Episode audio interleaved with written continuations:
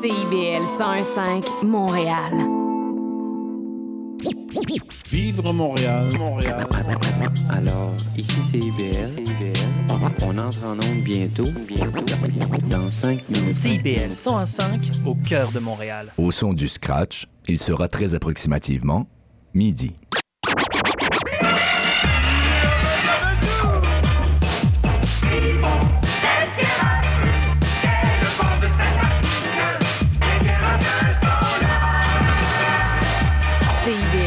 CIBL 101.5 Montréal.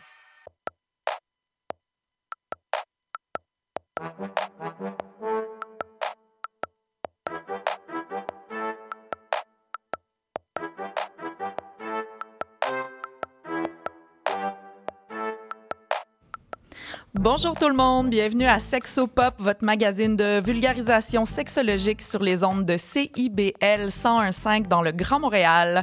Aujourd'hui, tel que promis la semaine dernière, nous allons parler de BDSM.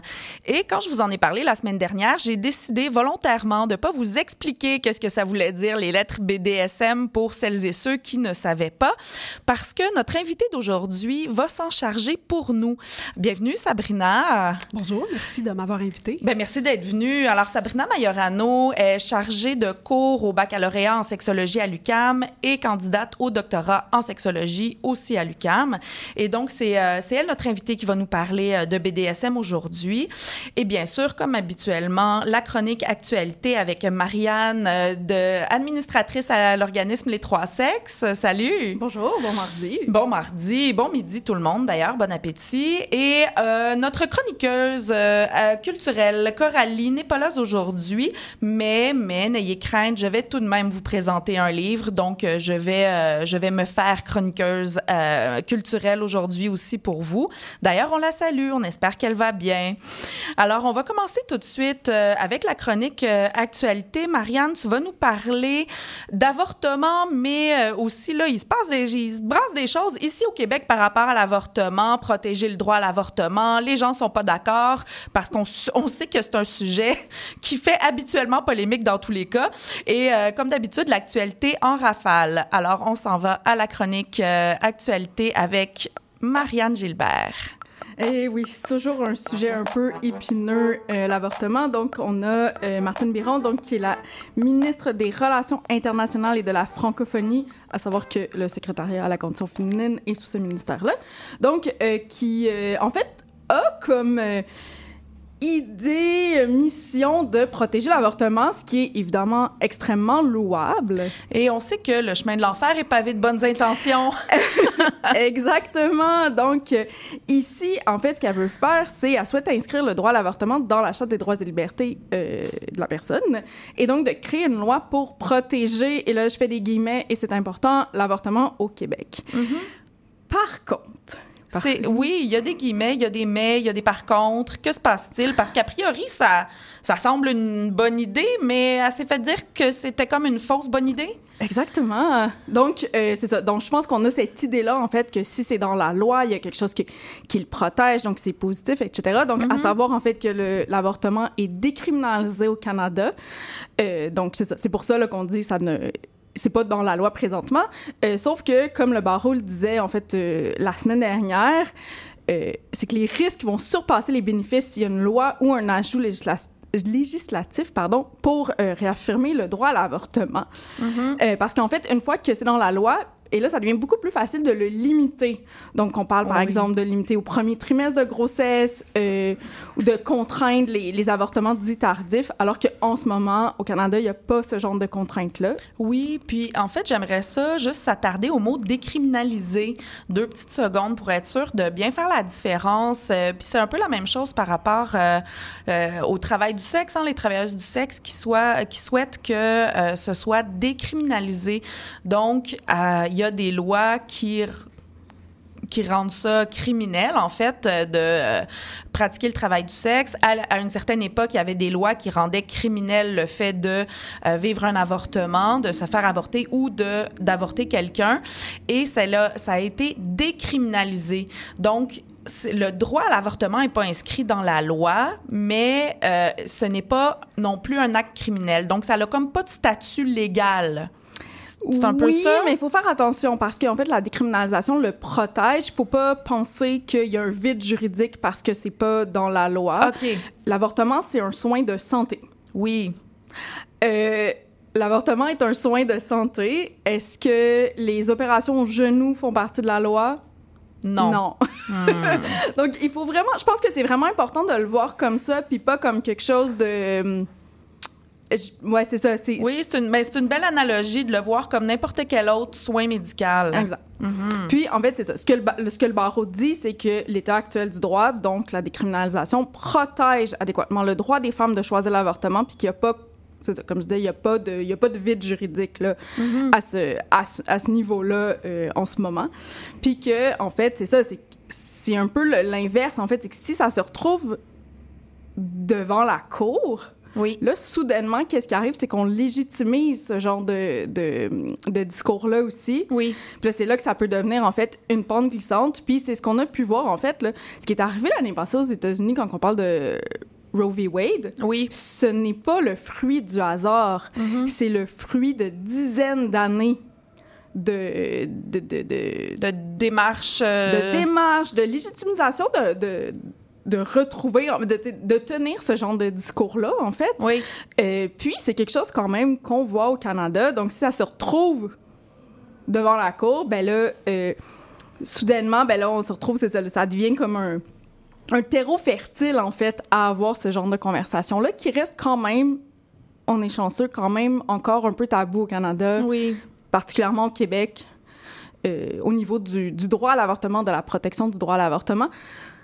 Puis là, c'est ça. En fait, puis là, euh, ce qui ressort, c'est qu'il y a beaucoup de groupes de femmes qui se disent déçues par euh, cette prise de position-là, qui se disent qui disent qu'ils sont pas entendus par la ministre, euh, puis que qu'elle s'attaque pas au bon problème. Ah, puis c'est quoi le bon problème? L'accès à l'avortement.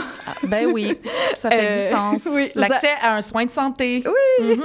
Euh, ça reste que l'accès est quand même euh, difficile, particulièrement en région, euh, que ce soit parce qu'il y a peu d'endroits qui offrent ce soin de santé-là, que à cause des heures d'ouverture. Oui. Euh, évidemment, les personnes avec un statut migratoire, ça les rend encore plus précaires si on pas accès à l'assurance santé- à l'assurance maladie. Oui, absolument. Donc c'est ça là, donc on, on se retrouve en fait, il est là l'enjeu, c'est pas tellement la protection parce que la décriminalisation nous protège déjà. Merci beaucoup pour ces lumières, ça m'éclaire. Et les actualités en rafale, ma chère, ça donne quoi cette semaine? J'ai quand même des bonnes nouvelles. Ah, on aime ça! Donc, euh, l'Estonie est le premier pays de l'ex-URSS à légaliser le mariage pour tous. Oh, on aime ça. Très. Euh, ça va être effectif dès le 1er janvier 2024. D'accord. Puis, euh, ce qui est vraiment le fun avec ça aussi, c'est que ce qui vient, c'est pas seulement que les couples de même genre vont pouvoir se marier, mais vont également pouvoir adopter. Wow! Donc, on espère que ça ouvre la porte euh, à d'autres pays de l'ex-URSS euh, pour la suite. Tout à fait. Tout à fait. Un premier pas, tu sais, dans la bonne direction. exact. Ben, Ça en prend un, tu sais. On commence quelque part. Euh, sinon, dimanche dernier, il y a eu une marche des fiertés euh, LGBTQ+, à Istanbul. Et euh, malgré l'interdiction, en fait, de tenir cette dite marche-là, depuis euh, 2014, où il y a eu un défilé de 100 000 personnes, ça devient de plus en plus difficile à Istanbul, mais en Turquie en général, en fait, de tenir ce genre de défilé-là. Là, en fait, il y a comme, depuis 2014, une interdiction progressive qui se fait de plus en plus à chaque année Une interdiction de défiler. de défiler. Ok. Euh, ce qui est évoqué comme raison, c'est la sécurité. Ah oui, euh, on voit pas euh, avec le micro, mais on met des guillemets. Marianne met des guillemets à invoquer la sécurité. je mets des guillemets partout tout le temps. Euh, puis la raison pour laquelle je mets des guillemets, c'est que en fait, il y a une très grande stigmatisation, particulièrement de la part du président du pays euh, en ce moment euh, au niveau des communautés LGBTQ+. Donc, euh, d'invoquer la sécurité, évidemment, me semble un euphémisme. Puis sinon, demain, le 28 juin, on célèbre l'anniversaire des émeutes de Stonewall. Oui. donc, qui ont lieu le 28 juin 1969. Donc, pour petit rappel, donc dans les années 60, il y avait énormément de brutalité policière envers les communautés LGBTQ+, euh, énormément de descentes dans les bars. Donc, euh, c'est ça, en fait, qui s'est passé là, euh, le 28 juin 1969. Donc, dans le bar Stonewall Inn, euh, il y avait...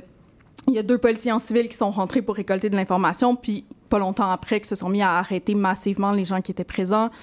Euh, puis là, il y a des gens qui étaient restés à l'extérieur, puis finalement, en est découlé une émeute ou une révolte euh, avoir, évidemment, les gens, à un moment donné, sont tannés de l'acharnement.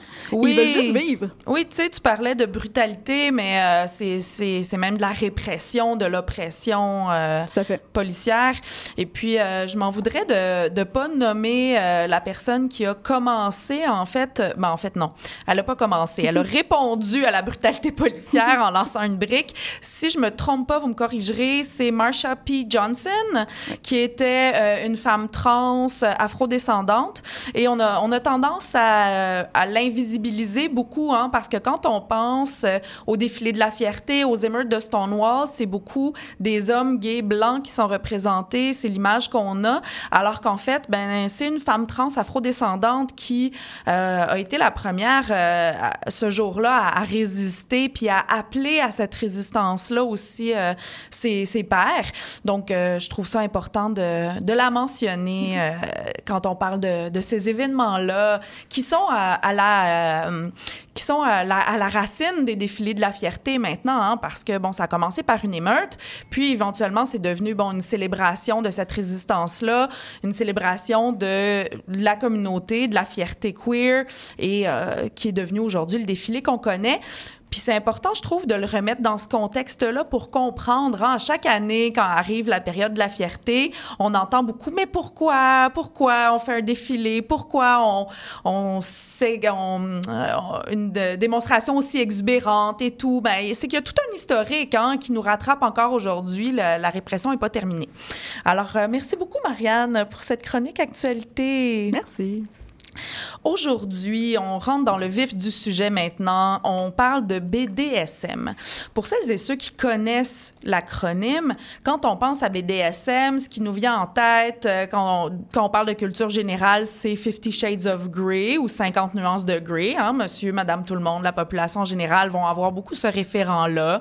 Sinon, on a des visions euh, très caricaturales hein, de personnes euh, en cuir, en chaîne, en menottes, tout ça, euh, des, des trucs, euh, des activités, on va dire, euh, assez brutales. Et je dis pas qu'il y en a pas, mais c'est vraiment une petite partie de tout le monde BDSM, de toute la culture BDSM qui est beaucoup plus vaste, beaucoup plus nuancée aussi. Il y a énormément de sous-catégories dans le BDSM et on, si on a le temps aujourd'hui, j'aimerais ça qu'on on élabore un petit peu sur ces sous-catégories-là.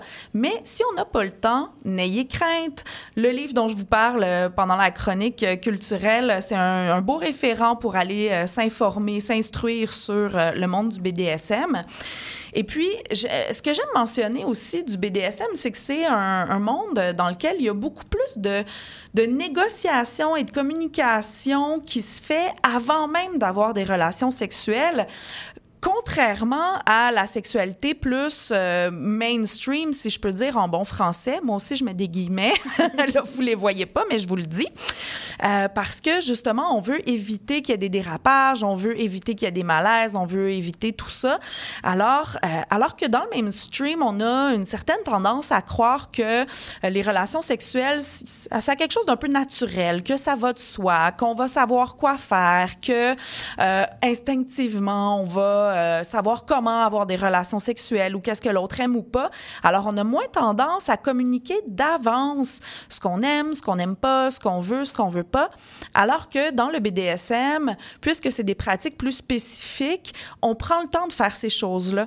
Et je trouve ça, euh, je trouve ça important parce que il y a eu beaucoup d'amalgames qui ont été faits euh, dans les dernières années. Je pense à tout, euh, tout le scandale de Gian Gomeshi il y a quelques années où il disait, hein, euh, mais non, c'était pas une agression sexuelle, c'était du BDSM. Attends, c'est important, là, c'est déjà assez stigmatisé le BDSM. Il faut pas faire l'amalgame avec la violence sexuelle ou les agressions sexuelles qui ont aucun rapport avec le sujet puisqu'il y a une négociation d'avance, un accord, euh, des, euh, des codes de sécurité qui sont mis en place. Et si ça, c'est pas discuté et qu'il y a des actions euh, qui sont prises envers l'autre personne sans le consentement, ben là, on tombe dans l'agression sexuelle qui est pas la même chose du tout. Il y a vraiment une consensualité dans, euh, dans le BDSM. Alors, euh, c'est... euh, c'était un élément que je trouvais important à, à mentionner, de ne pas faire l'amalgame entre ces choses-là. Je trouve que je parle beaucoup de ça ces dernières semaines. Hein? Faire attention de ne pas faire l'amalgame entre différentes choses. Euh, on parlait des orientations sexuelles, identité de genre et autres. Là, je parle de BDSM versus euh, violence à caractère sexuel. Mais gardez ça en tête. Pas trop euh, faire de, de sauter, en fait, à des conclusions quand on parle d'un sujet pour aller à un autre. On va en apprendre plus euh, tout de suite au retour de la chanson avec notre invitée Sabrina Majorano. Mais tout de suite, on s'en va euh, en musique avec, euh, évidemment, là, vous commencez à me connaître un petit peu, une chanson thématique Fais-moi mal, euh, originalement écrite par Boris Vian. On écoute la version de François Hadji Louzaro et après, on va discuter un petit peu plus en profondeur de notre sujet de cette semaine.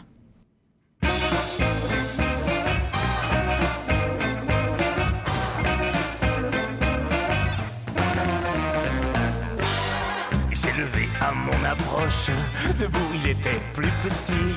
Je me suis dit, c'est dans la poche. Ce mignon-là, c'est pour mon lit. Il m'arrivait jusqu'à l'épaule, mais il était rappelé comme tout. Il m'a suivi jusqu'à ma piole. Et j'ai crié, vas-y mon loup, fais-moi mal. Johnny, Johnny, Johnny, envoie-moi au ciel. Zoom, fais-moi mal. Johnny, Johnny, Johnny, moi j'aime l'amour qui fait boum.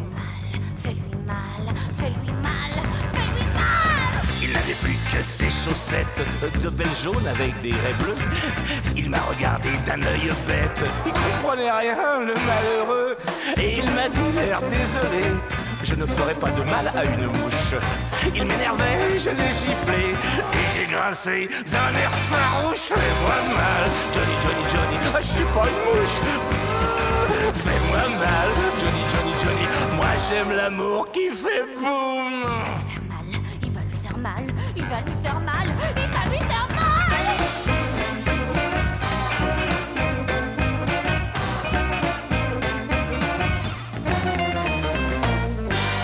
Voyant qu'il ne s'excitait guère, je l'ai insulté sauvagement. J'y ai donné tous les noms de la terre et encore d'autres bien moins courants. Ça l'a réveillé aussi sec et il m'a dit arrête ton char, tu me prends vraiment pour un pauvre mec. Je vais t'en refiler de la série noire. Fais-moi mal, Johnny, Johnny, Johnny. En pas avec les pieds, non Oh bon si. Tu fais mal, Johnny, Johnny, Johnny. J'aime pas l'amour qui fait bing. Il lui a fait mal, il lui a fait mal, il lui a fait mal, il lui a fait mal remis sa petite chemise, euh, son petit complet, ses petits souliers. Il a descendu l'escalier en me laissant une épaule démise. Pour des voyous de cette espèce, c'est bien la peine de faire des frais. Maintenant j'ai des bleus plein les fesses. Et plus jamais je ne dirai Fais-moi mal, Johnny, Johnny, Johnny, envoie-moi au ciel. Fais-moi mal, Johnny, Johnny, Johnny. Moi j'aime l'amour qui fait boum. L'amour qui fait boum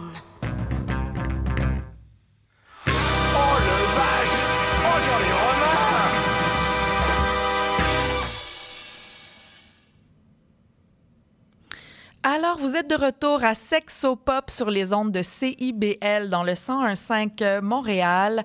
Si vous n'avez pas pu attraper le début de l'émission ou les émissions précédentes, vous pouvez toujours aller sur euh, le site de CIBL où vous pouvez euh, écouter, réécouter les émissions en format balado. Et euh, suivez-nous sur les réseaux sociaux pour savoir ce qui s'en vient, pour avoir les liens des, euh, œuvres ou des articles dont on a parlé pendant l'émission. Alors, sur Instagram, c'est Sexopop Radio et sur Facebook, Sexopop tout court. Alors, Sabrina, bienvenue, ma chère. Salut! Alors, je le disais tantôt, tu es chargée de cours au baccalauréat en sexologie à l'UCAM, doctorante en sexologie aussi à l'UCAM, non, candidate. À- au doctorat. Et tu as étudié dans, dans le cadre de tes recherches beaucoup le monde du BDSM euh, dans, plein de, dans plein de représentations de médias, de domaines. Oui, particulièrement dans la pornographie féministe. Oui, parfait, on aime ça. Et puis là, je vous fais patienter depuis plus d'une semaine sur qu'est-ce que ça veut dire BDSM. Ça va être ma première question, Sabrina. Peux-tu nous définir le BDSM, s'il te plaît? Ah, absolument. Là, je commencerai par une définition euh, ben, assez générique. Là. Euh, ben moi, c'est la manière dont, dont je le définis. C'est vraiment un ensemble de pratiques, euh, de pratiques sexuelles ou érotiques, donc pas Mhm. nécessairement sexuelles en soi. Euh, donc, un ensemble de pratiques qui ont en commun l'érotisation d'un échange de pouvoir consensuel, donc très important, là, entre partenaires consentants, qui vont justement être excités sexuellement ou émotionnellement, euh, soit par le fait d'exercer une autorité sur quelqu'un ou d'obéir à une personne qui incarne cette Donc, il y a beaucoup de personnes soumises, justement, qui vont parler d'un échange d'autorité plutôt Oui. que d'un échange de pouvoir, parce qu'elles vont dire, ben, je garde mon pouvoir. C'est plutôt Oui. mon autorité, c'est-à-dire que c'est une partie de de mon pouvoir que je cède à quelqu'un, mais c'est le rapport d'autorité là, qui, Oui, puis c'est temporaire. Oui, la plupart du temps, c'est euh, c'est limité dans le temps. ouais, c'est limité dans le temps, absolument. Et puis j'aime que tu parles de, euh, de sexualité et d'érotisme parce que il n'y a pas toujours de la génitalité non plus dans les pratiques BDSM. Absolument pas. Donc, Absolument. ouais. c'est vraiment un, un cadre beaucoup plus vaste là, que les relations sexuelles. euh, Génitales. oui, génitales, puis euh, ouais. comme on, on les conçoit là, habituellement. OK. Absolument. Donc, ça, c'est ta définition. Mais là, les lettres, Oui. qu'est-ce qu'elles veulent dire, les lettres? On veut savoir. D'accord, donc je vais, je vais commencer euh, à décortiquer le, le fameux BD. Oui. Donc, bondage euh, signifie. En fait, B signifie bondage, Mm-hmm. euh, D pour discipline. Puis, en fait, ce sont euh, un ensemble de jeux qui, qui regroupent des jeux de restriction. Donc, euh, bondage, on peut penser à se faire attacher avec des cordes ou des menottes. Mm-hmm. Euh, également, la discipline, on va penser à obéir à des ordres ou à des consignes. Ça peut... Puis là, c'est ça, le- votre imagination est votre seule limite là, dans le BDSM. Là. Oui. Donc, quand, puis quand je parle de, de jeux de restriction, c'est vraiment de restriction physique avec le bondage ou psychologique si on pense aux jeux de discipline. Donc, on peut penser, par exemple, à essayer de contrôler la posture de, de son ou sa soumise. Donc, euh, l'apprentissage à se tenir d'une certaine façon qui va plaire euh, à la ou le de- la dominante. Euh, ça pourrait être l'interdiction de regarder la dominante dans les yeux, par exemple. Ou également l'utilisation de cages de chasteté. Là, mais tu sais, les exemples sont assez innombrables. Oui. Là, je vous donne quelques exemples, peut-être pour, pour vous mettre en appétit. c'est ça. Quelques exemples à chaud, mais comme tu disais, euh, le sky's the limit. Là. oui, absolument. Merveilleux. Donc là, ça, c'est le B. Ouais, D. D et D. Oui. C'est ça. Bondage, discipline. C'est ça. Ensuite, on retrouve le DS euh, Oui. pour les jeux de domination-soumission. Mm-hmm. Euh, et ça aussi, c'est une famille de jeux extrêmement vaste. Euh, puis quand on pense à cette famille de jeux-là, on a souvent tendance à imaginer là, la fameuse dynamique maître-esclave. Oui. Mais ça, c'est quand même plutôt rare. C'est quand même pas ce qui... Ce qui, euh, évidemment, là, on retrouve des, des gens qui ont des dynamiques euh, maître, maîtresse, esclave dans le BDSM, euh, mais la plupart du temps, euh, je crois, là, il faudrait quand même faire peut-être plus d'études là-dessus, mais ce qu'on va retrouver, c'est des jeux de rôle, en fait, où il y a une personne dominante et une personne soumise qui vont... Oui, c'est ça? Des jeux de rôle, Des jeux de non pas des jeux de, des jeux de rôle comme haha, une Ah, blague. Non, non, pas des jeux de rôle. Des jeux de rôle. Comme on joue un rôle. Je me trouvais très drôle, moi. Mais c'est drôle. Je- je- J'embarque dans ton humour. Euh, donc là, encore là, les jeux de rôle, c'est limité à votre imagination. Là. Euh, on peut penser peut-être... euh, là, c'est sûr que je fais référence à un film de pornographie lesbienne BDSM que j'ai vu récemment, où c'est une policière. En fait, c'est un jeu de rôle entre une, une femme qui incarne une policière, puis euh, une punk rebelle qui se fait surprendre en train de faire un graffiti. On voit déjà où ça s'en va, tout ça. Qui se retrouve dans un squat abandonné. Et là, c'est la, la punk rebelle qui prend le contrôle sur la policière. Puis là, il y a tout Mm-hmm. un jeu de ça. Puis le, le film se termine avec euh, le graffiti euh, Fuck the Police. OK. Donc, ça, c'est comme un exemple. Mais c'est encore là, ça pourrait être. euh, c'est un autre exemple. Je, je- je joue le rôle d'une riche héritière euh, avec mon majordome Mm-hmm. euh, et euh, je vais magasiner et son rôle, c'est de tenir mes sacs de magasinage. là. Donc, Ok, tu sais, il n'y a oui. Mm-hmm. rien de sexuel là-dedans. là. Mais c'est quand même un jeu de domination-soumission. Puis ce qui fait que c'est un jeu de domination-soumission, c'est vraiment le, le- le consentement explicite euh, entre les partenaires, en fait. Oui. Parce que je pourrais être euh, avec mon chum en train de magasiner, il tiendrait mes sacs de magasinage, puis ça, Ça serait, serait pas, pas- du BDSM, là. C'est ça. Et ça, je trouve que c'est un point hyper important. Une même pratique ne représente pas nécessairement une pratique BDSM pour tout le monde. Si je pense à- au classique euh, donner la fessée, le spanking, il y a beaucoup de gens qui vont dire non, moi je pratique pas le BDSM ou je suis pas dans ce monde-là, ça m'intéresse pas, ça m'attire pas, mais qui pratiquent la fessée quand même dans leur sexualité. Pardon. Euh, alors que euh, pour eux, c'est pas pas une pratique qui s'inscrit là-dedans. Donc, euh, je trouve ça très intéressant. L'idée qu'il y y, a un état d'esprit derrière ça, il y a un échange, comme on disait, une communication, une négociation qui est faite. Et c'est le fait que les deux partenaires sont dans cet état d'esprit-là qui rend ça BDSM finalement. Oui, absolument. Donc, c'est vraiment euh, en termes de signification partagée euh, Oui. du scénario, tu sais, Oui. puis de, de ce que ça veut dire pour les partenaires. Oui, oui, oui. Ensuite, il y a- Oui. Non, vas-y, vas-y.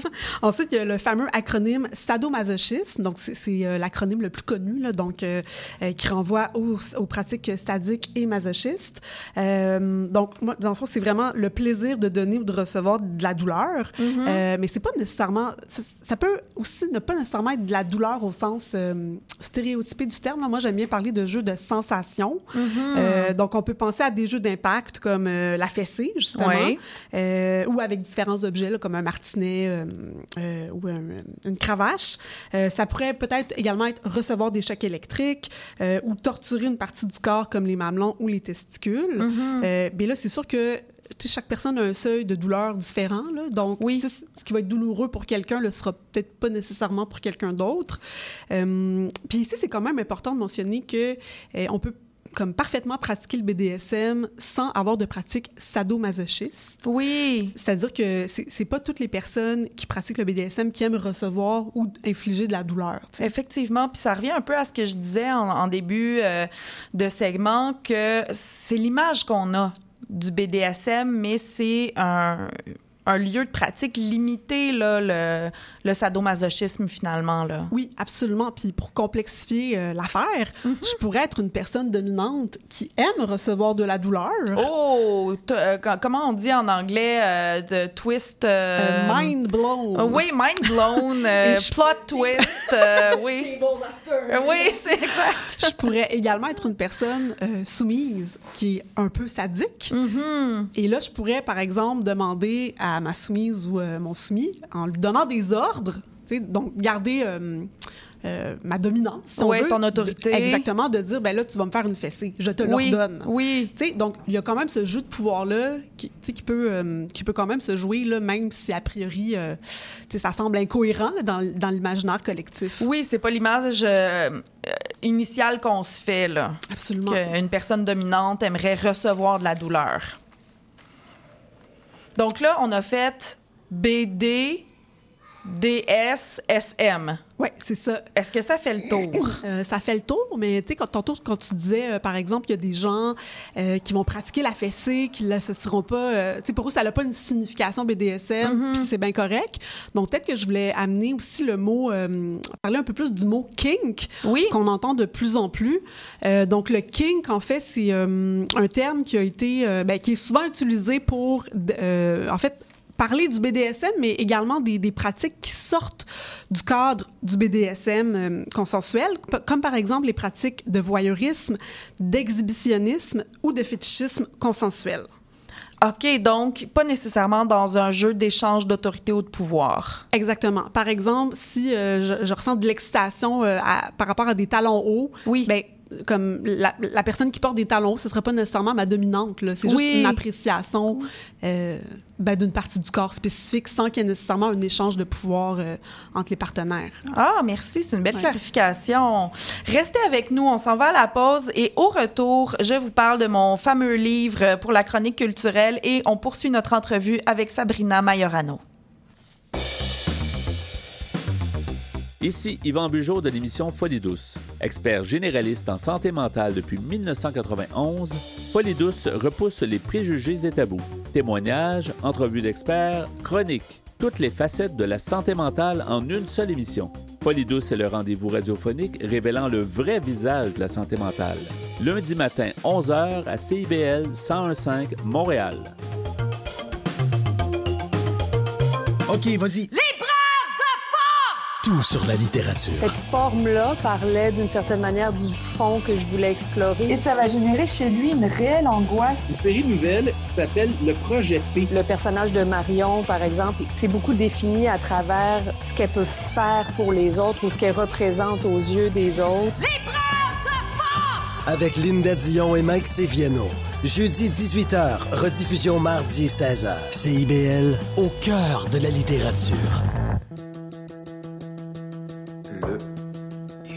Le quatrième mur. Le quatrième Le quatrième mur. Bon, Siri, c'est quoi, mettons, l'émission qu'il faudrait absolument écouter à CIBL tous les lundis de 15h à 17h? Le quatrième mur. CIBL.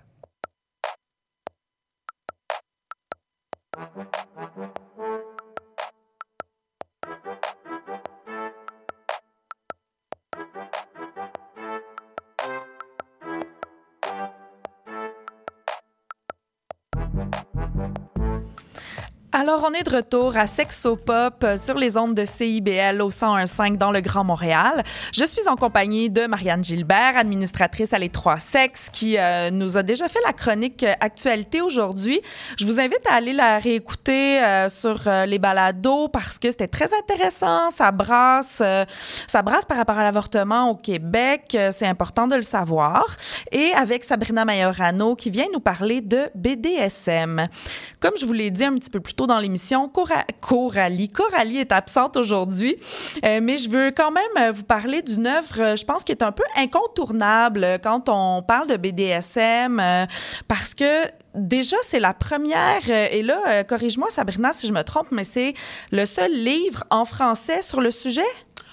Euh, J'aurais tendance à peut-être qu'il y en a qui sont plus connus en France, là, mais disons en français euh, issu du Québec, c'est le seul à ma Wow. connaissance. OK. Donc, euh, c'est Jessica Caruso qui est euh, une sexologue et qui a fait euh, un- sa recherche donc sur le, le monde du BDSM.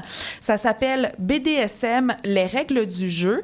Donc, l'autrice, c'est Jessica Caruso et ça a été publié en 2016, je crois, au, chez VLB Éditeur. Et en fait, moi, ce que j'ai aimé de ce livre-là, déjà, il est pas trop long, c'est un petit peu moins qu'une centaine de pages, alors ça se lit quand même bien. Et c'est la structure, elle est très claire aussi. Donc vraiment, là, si je vais regarder euh, la, la table des matières, par exemple, du livre, il y a, bon, une première partie où elle explique comment elle en est venue à étudier ce sujet-là, pourquoi ça l'avait intéressée. En fait, c'est que quand elle faisait son bac en sexologie, il y a un de ses amis qui l'a invité à une soirée fétiche qui euh, lui a dit, ben, si tu veux devenir sexologue, c'est peut-être une bonne chose que tu en connaisses un petit peu plus sur, ben, toutes les pratiques existantes. Et ça, ça fait partie des pratiques existantes.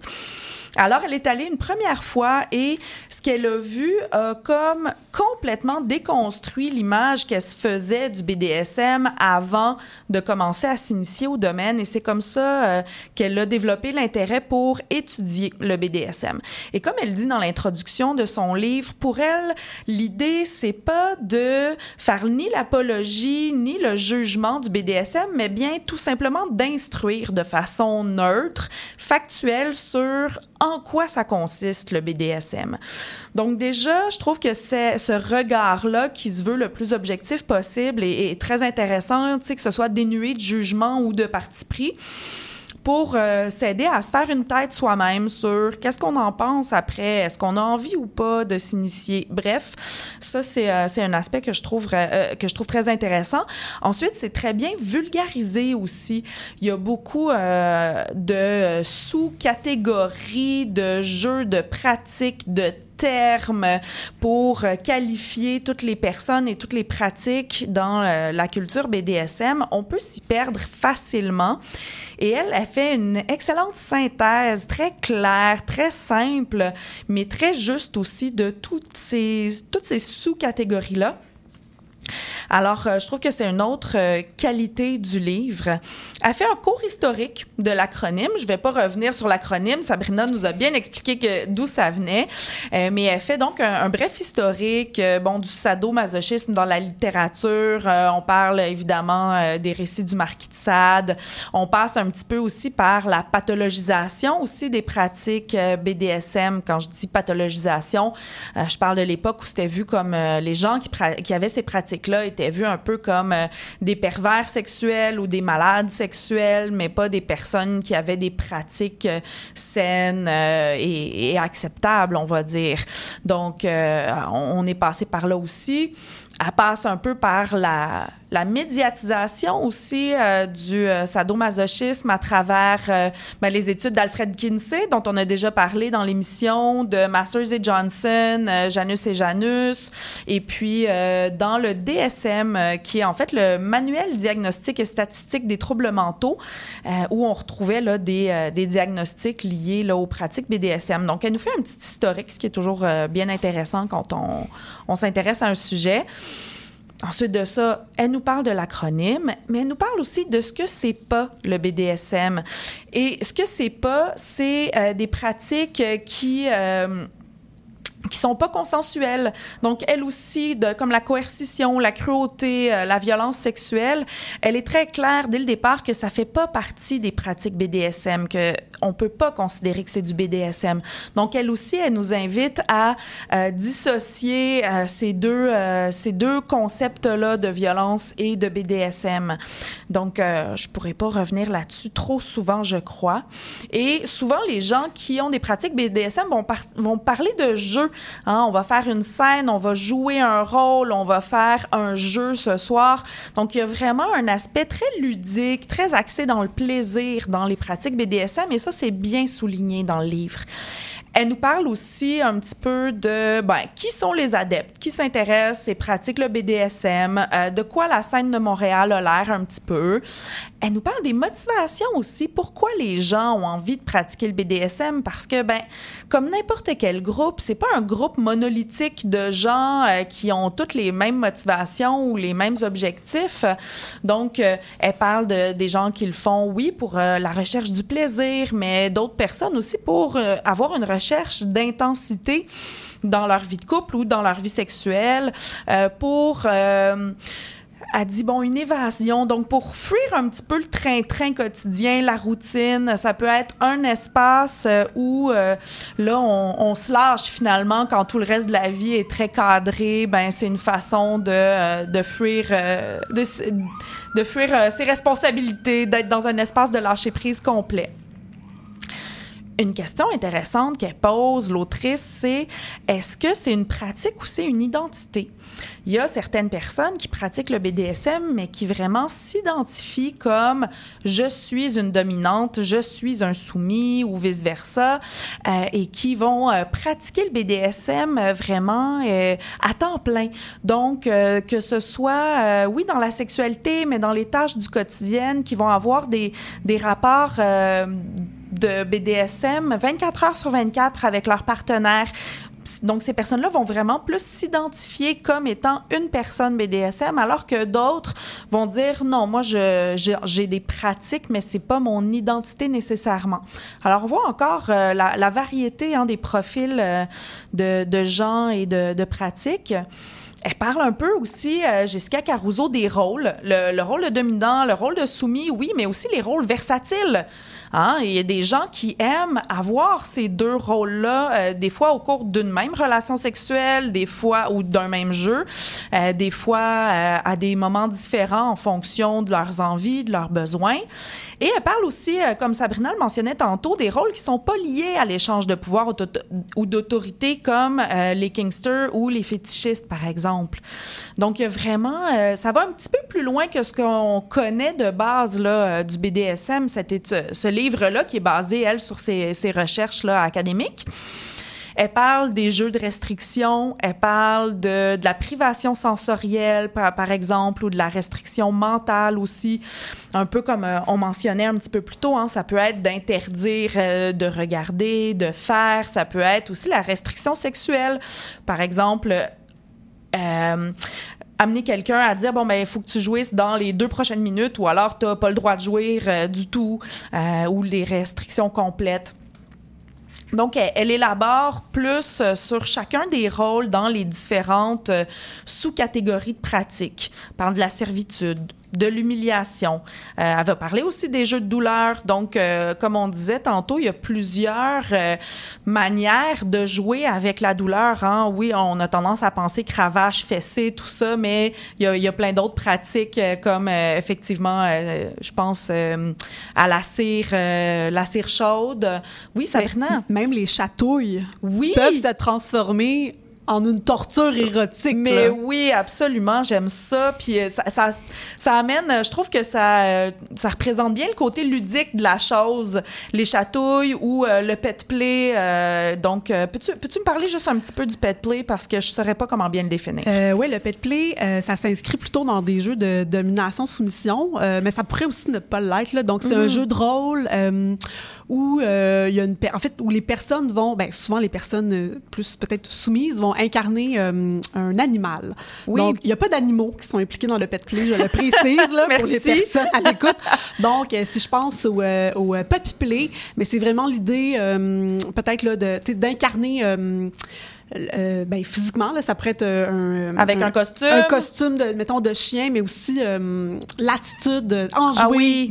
du chien, par exemple. OK. Euh, Puis, tu sais, dans le fond, dans, dans, dans les communautés BDSM, on va retrouver du bunny play, des fois le- un petit lapin, Oui. un petit chat, kitten play, ou des fois dans dans d'autres communautés, ça dépend, là, chaque communauté BDSM a ses spécificités. Mhm. Également le pony play. Et ça, c'est vraiment incroyable. C'est des gens qui se déguisent comme en, ben, en chevaux, Mhm. puis qui apprennent à courir en chevaux, euh, puis justement, là, qui ont leur... euh, Des leur, euh, harnais, des. Ouais, ouais, puis qui ils transportent leur euh, dominant, leur dominante dans un petit carrosse. Là. Ah oui, C'est- OK, ça peut comme aller un jusque-là. jockey, là. Oui, oui, ça peut être très intense. Là. Donc, c'est vraiment cette idée de, de s'échapper à travers le- l'esprit de l'animal. si. Oui, puis c'est ça. Puis ça aussi, je trouve que c'est euh, c'est une pratique qui, euh, qui nous montre bien euh, le côté ludique, puis dans le plaisir léger que peut avoir le BDSM, alors qu'on l'associe souvent à une image très, très lourde, très sérieuse, noire, les donjons, les croix, euh, tout ça.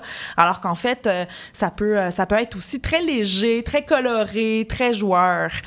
Euh, et puis, vers la fin de son livre, Jessica Caruso parle, euh, en fait, il y a un chapitre qui s'appelle La sécurité avant le plaisir.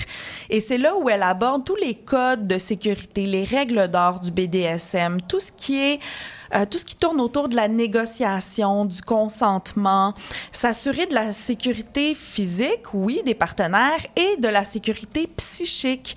Donc, elle parle de toutes ces pratiques-là, euh, tous ces échanges-là avant le jeu, pendant le jeu et après le jeu. Ça, c'est des scènes qu'on voit pas non plus quand on, le BDSM est représenté, le, ce qu'on appelle le aftercare. Donc, prendre soin de l'autre après une scène, que ce soit euh, en lui faisant couler un bain, que ce soit en lui donnant de l'amour, de l'affection, euh, un verre d'eau. Euh, bon, l'aftercare, comme tout le reste, peut prendre euh, vraiment euh, de, nombreux, de nombreuses formes. Elle donne un, genre de petit guide, j'ai envie d'appeler ça, euh, les indicateurs d'un jeu sain. Donc vraiment, parce qu'il y a des gens euh, qui euh, peuvent avoir envie de s'initier au BDSM, qui s'y connaissent pas trop et qui peuvent euh, justement euh, croire que oui, le non-consentement, ça peut faire partie du BDSM, puis se faire avoir, ma foi, subir des, euh, des violences à caractère sexuel. Donc, je trouve que cette, euh, cette partie-là de ce chapitre-là sur la sécurité donne euh, des bons outils aux personnes qui voudraient s'initier au BDSM pour s'assurer que ça se fasse là, de façon euh, saine, agréable, dans le plaisir, sans, euh, sans, euh, risque ou en tout cas avec le moins de risque possible de, violence, euh, de subir des violences. Et puis, elle mentionne quand même par la bande que s'il y a des gens qui souffrent, soit parce qu'il y a un, jeu, euh, pas qui a mal tourné, euh, mais en fait que si la personne a subi des violences dans le cadre d'un jeu, si elle est pas bien avec le fait d'avoir ces envies-là, ou s'il y a quoi que ce soit, ben c'est important de consulter des professionnels aussi au besoin. Euh, et il y a des communautés BDSM, euh, il y en a à Montréal, il y en a un, petit peu partout. Donc, elle, elle parle un petit peu des communautés, qu'est-ce qu'elles font ces communautés-là, parce qu'il y a des activités plus sociales, mais il y a des, soirées de jeux aussi qui se font euh, à travers les communautés. Et euh, elle rassure les gens qu'il y a des règles aussi à respecter dans ces soirées-là, de la bienséance, le respect, les codes, tous ces protocoles. Alors vraiment, moi, je, je vous le recommande fortement pour ceux et celles que ça intéresse ce sujet-là. Je rappelle le titre, c'est BDSM, les règles du jeu par Jessica Caruso euh, chez VLB Éditeur. Et euh, on s'en va euh, maintenant en musique avec Green Day, la chanson Blood, Sex and Booze. Et écoutez bien les paroles et ensuite on poursuit en entrevue avec Sabrina Majorano.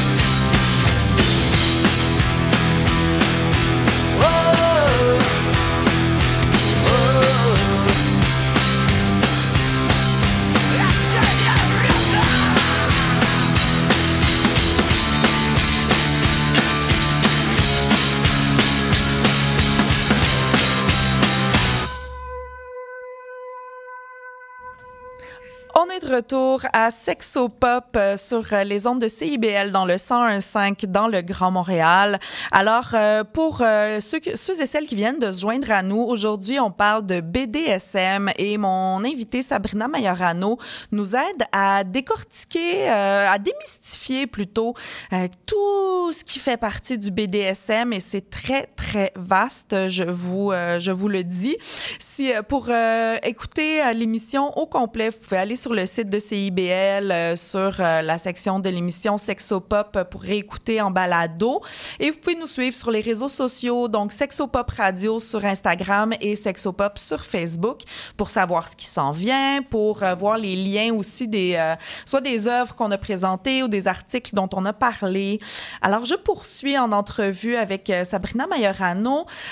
Est-ce que, dis-moi, les personnes qui pratiquent le BDSM, je mentionnais tout à l'heure en parlant du livre de Jessica Caruso qu'il y a une historique de, pathologisation. hein. On pensait que c'était des personnes perverses, malades. On- on en est où par rapport à ça? Bien, en fait, toutes les études empiriques euh, démontrent que les personnes qui pratiquent le BDSM euh, sont psychologiquement bien adaptées. Ah, donc c'est bien- pas des fous et des ben folles. non, toi, Bon. quelle surprise! Donc, sont euh, tout aussi bien psychologiquement adaptés que les gens dans la population générale. Donc, il n'y a pas de Mhm. différence significative sur l'indice de psychopathologie. Là. Par exemple, sais, on ne retrouve pas de personnes qui auraient plus de, de troubles dépressifs ou anxieux que dans la population générale, Mhm. euh, ou de, je sais pas, là, on pourrait penser à un trouble de personnalité narcissique. euh. Oui. Donc, il n'y a pas plus de personnes narcissiques dans le BDSM que dans la vie en général, par exemple. Mhm. Mais est-ce qu'il y a des pratiques euh, BDSM qui sont encore dans le manuel de diagnostic euh, de santé mentale? Ben, en fait, c'est ça. Je voulais faire peut-être un, un bref historique, là, Oui. euh, parce que le sadomasochisme, ben, le BDSM, là, qui, est en- qui était anciennement appelé sadomasochisme, a quand même une longue histoire de pathologisation, comme tu le disais.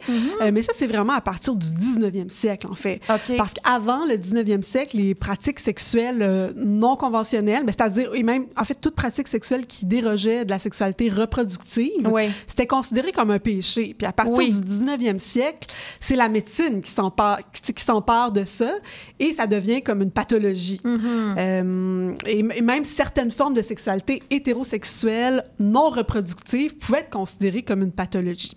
ah oui, Euh, ouais, comme ça. la masturbation? Oui. Ah, d'accord. Donc, euh, donc c'est ça. La première occurrence du BDSM comme pathologie, c'est, ça apparaît en 1886 dans l'ouvrage Psychopathia sexualis du psychiatre vi- viennois Richard von Kraftebing. Et ça, ça va, avoir, ça va avoir un impact assez majeur, euh, même jusqu'aux États-Unis, où en 1952, on voit apparaître le premier manuel euh, diagnostique et statistique des troubles mentaux qui va être développé par l'Association américaine de psychiatrie. Le fameux DSM. Exactement. Le DSM-1, dont on Oui. entend rarement parler. Là. Euh, et dans le fond, il y a toutes sortes de, de ce qu'on appelle aujourd'hui des paraphilies là, qui vont être euh, associées aux troubles de déviance sexuelle, dont le sadisme, le travestissement et, oui, l'homosexualité. Ah, ben oui. la, la bonne vieille homosexualité. et ça, peu importe qu'il y ait consentement ou non entre les parties. Là.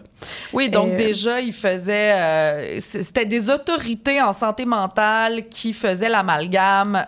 Euh, aussi entre ces pratiques-là puis le, le non-consentement, finalement, la violence sexuelle. Absolument. Euh, puis en plus, après, ça, a pris euh, près de 25 ans de militantisme, surtout du côté euh, des Américains, pour dépathologiser le BDSM. Et en 2013 apparaît le DSM-5, où le, le- en fait, le sadisme et le masochisme sexuel passent de déviance sexuelle à troubles paraphiliques. OK. Et qu'est-ce que c'est la paraphilie? C'est aimer ce qui est à côté de la norme. Euh, donc, il va y avoir un diagnostic seulement si les actes sexuels perpétrés euh, sont perpétrés sans consentement, mais ce qui, ce qui est une violence à caractère sexuel. Oui. Ou, par, par exemple, si la personne souffre du Mhm. fait de- d'avoir des fantasmes euh, sadiques ou masochismes. Par exemple, si la personne a honte de, de Mhm. ces fantasmes-là, mais là, on pourrait peut-être, euh, c'est ça, justement, comme tu disais, l'encourager à consulter en psychothérapie pour plus assumer euh, Mhm. ces désirs-là. Oui, puis je trouve ça intéressant que tu dises consulter pour assumer ça parce que moi, souvent, les gens, quand, euh, quand ils savent que je suis sexologue, évidemment, vous le savez, collègues sexologues, quand les gens apprennent notre profession, on, ça, on- ça devient des usines à questions. Et des questions qu'on me, po- me posait des fois, c'était justement, ben, les gens vont en thérapie pour arrêter d'être comme ça.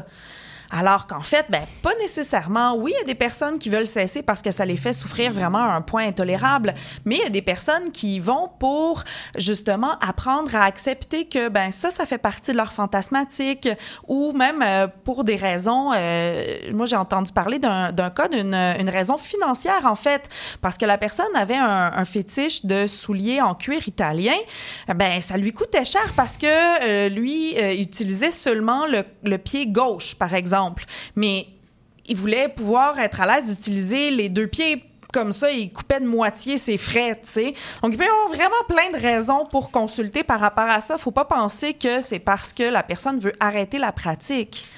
Ben, puis je pense que, tu sais, au-delà de la thérapie qui est généralement comme le truc qui nous vient en tête en premier, je pense qu'il y a aussi un gros travail d'éducation, en fait, pour déconstruire euh, les normes sexuelles, ça à quoi on s'attend, puis euh, justement le fait de... Tu sais, je pense que ça peut aider les gens, en fait, à se défaire de cette euh, souffrance-là. Si on se dit, ben non, en fait, c'est quand même...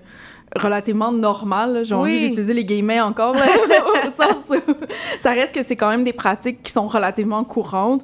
Qui sont saines, en Exactement, fait. qui sont saines, puis que s'ils sont faits dans le consentement, dans la, la sécurité, etc., etc., ben c'est quelque chose qui peut être bien et bon. Mhm. Donc, c'est ça, le, le- le niveau d'éducation plus global, pour moi, est aussi important que la thérapie individuelle. Ben oui, absolument. Ben oui, merci. Je te laisse continuer, Sabrina, après ce gros, euh, ce gros aparté. Euh, oui, c'est ça. On, on en était où? Donc, les personnes qui pratiquent le BDSM sont absolument euh, saines d'esprit. là. C'est sûr que, comme dans la population en général, on va retrouver du monde euh, peut-être un peu euh, plus instable émotionnellement ou, euh, bon, peut-être même, euh, des fois, je pense aux...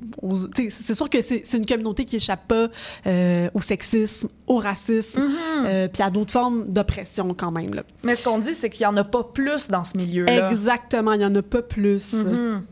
Puis là, tu nous faisais un petit historique euh, donc la, de la pathologisation, puis qu'aujourd'hui, on en est au point où ça peut être considéré comme une pathologie seulement si la personne en souffre beaucoup ou c'était quoi l'autre critère? Ben, si c'est une violence, oui, s'il y a si c'est une violence, ben, s'il n'y a pas de consentement, ben c'est pas du BDSM. En fond, dans, dans le fond, si j'ai un, un- vraiment un, vrai fantasme de causer de la douleur à quelqu'un sans son consentement, puis c'est vraiment cette, Mhm. cette euh, dimension-là qui m'excite sexuellement, ben là, ben, je veux dire, tant qu'il n'y a pas de passage à l'acte, au final, c'est pas si grave que ça, là.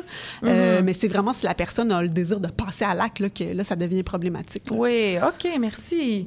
Et puis, euh, en dehors du livre de Jessica Caruso, est-ce qu'il y a d'autres œuvres ou ouvrages, mais ça peut être, euh, bon, oui, des livres, mais aussi des, des vidéos, ou je des, des tutoriels, euh, je sais pas, des balados, n'importe quoi pour les gens qui voudraient s'instruire, s'initier au sujet? Absolument. Donc, c'est sûr que, bon, je savais pas que tu allais parler des règles du jeu, mais c'était Mm. une évidence, là, parce Oui. que c'est le, le seul livre euh, Québécois. et en français. Euh, ben, je pensais vous parler de euh, ouvrage qui qui s'intitule Kink, Initiation poétique au BDSM. C'est beau comme titre. Absolument, qui On est, paru, euh, ouais, qui est paru en 2019 aux éditions du Remue-Ménage. Ça a été créé par Pascal Saint-Onge et euh, Frédéric Sasseville-Pinchot. Et c'est vraiment tiré de leur pièce de théâtre euh, qui, était- qui était comme un peu comme une performance immersive Mm. et qui s'appelait Kink. Où c'était en fait, c'était une approche très personnelle du BDSM parce que Pascal Saint-Onge et Frédéric Sasseville-Pinchot font partie de, de cette communauté-là, ont des pratiques BDSM Mhm. et, et ils étaient sur scène pour parler de leurs désirs euh, BDSM euh, qu'elles partageaient avec le public, mais également en invitant le public euh, parfois à monter sur scène et expérimenter euh, certaines pratiques tout en validant leur consentement. Oh, c'est Et, audacieux. euh, tu parlais de la dimension ludique de jeu, ben le, le- le mot d'ordre pour euh, approcher un, un participant dans la scène, là, qui, était- qui était comme euh, willing de, de participer, c'est veux-tu jouer avec moi Oui. Donc ça, ça revenait souvent comme euh, comme petite phrase clé dans ce spectacle-là. Et tu sais comme évidemment c'était pas euh, particulièrement, euh, on pouvait, on peut, par exemple, on pouvait penser à quelqu'un qui recevait de la cire chaude sur le bras. tu sais, Oui. comme expérimentation très euh, encadrée. Mhm.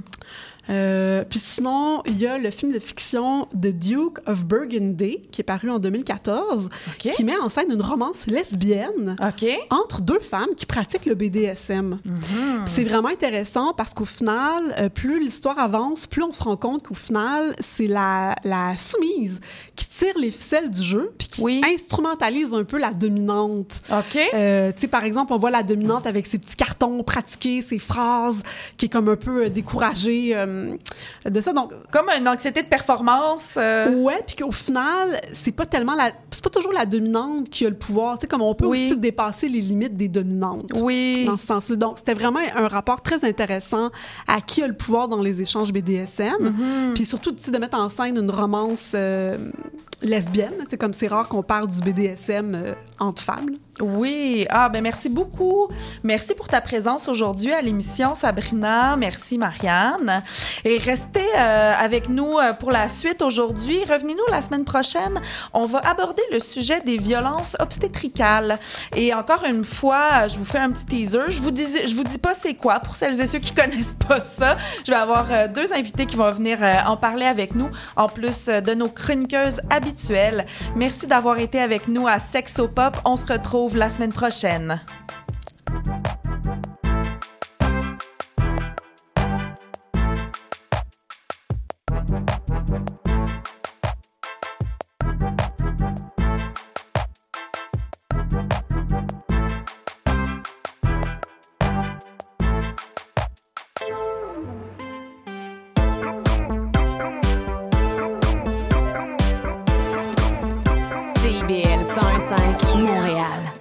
Cowboy urbain.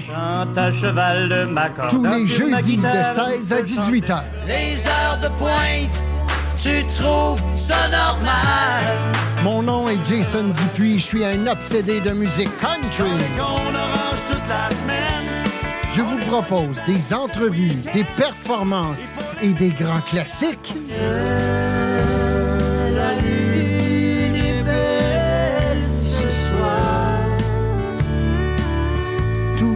de 16 à 18 heures sur les ondes de CIBL.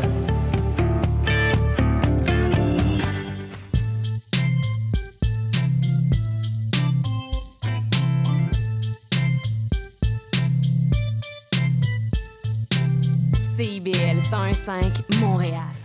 CIBEL, 40 años en el corazón de la cultura. L'émission qui suit vous est offerte en rediffusion. Mes chers amis, bienvenue à une nouvelle édition de Chat d'amour FM en ce long week-end de la fête de la Saint-Jean. Bonne Saint-Jean-Baptiste à tous et à toutes. Merci de s'intoniser CIBEL en cette journée euh, de congé.